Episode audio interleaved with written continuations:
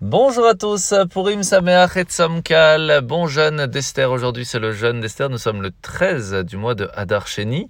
Et bien sûr, il est important cet après-midi aussi de donner le demi-shekel. Alors comment fait-on? C'est très simple, il suffit de donner 3 pièces de 50 centimes à la tzedaka en souvenir du demi-shekel qui était donné au temple et qui permettait à ce que chaque personne de la communauté participe ensemble de façon unie au sacrifice quotidien qui se faisait au Beth Amikdash. De la même façon, ensemble, nous pourrons être unis grâce à cette belle mitzvah.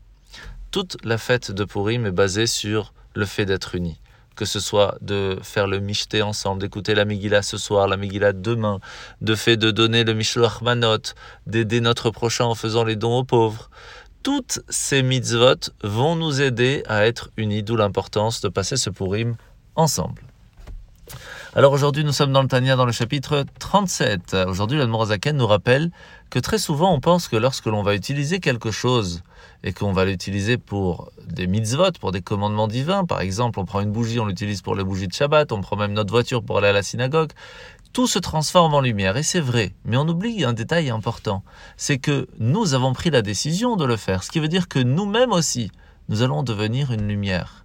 Notre âme animale qui va donner de ses forces pour pouvoir en fin de compte faire des bonnes choses, elle aussi se transforme en lumière. Ce qui fait que il y a une transformation extraordinaire. Il y a euh, quelque chose qui se fait lorsque l'on fait une bonne action. C'est ce qu'on appelle la force de la mitzvah.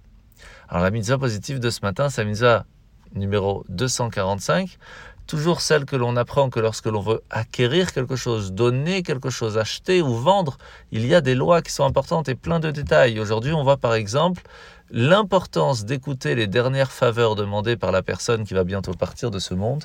C'est très important de l'écouter et de faire ce qu'il nous a demandé.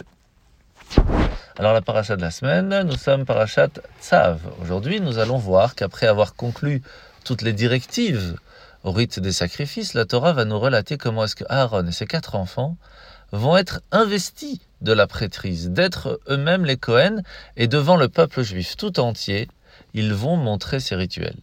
Ce qui est intéressant, c'est qu'on pourrait se dire, mais pourquoi moi non plus je peux pas aller? Et c'est vrai, tout le monde a envie d'être Cohen, tout le monde voudrait pouvoir rentrer dans le temple et participer au service.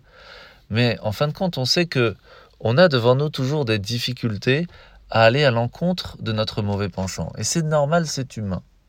Mais c'est pour cela qu'on a besoin des personnes qui sont saintes de par eux-mêmes, qui vont nous montrer le chemin, qui vont nous montrer la lumière, qui sont suffisamment versées dans la Torah, plus avancées dans cet affinement spirituel, pour avoir leur inspiration, leurs conseils, qui vont nous aider, en fin de compte, à être sur le bon chemin et à faire les choses convenablement.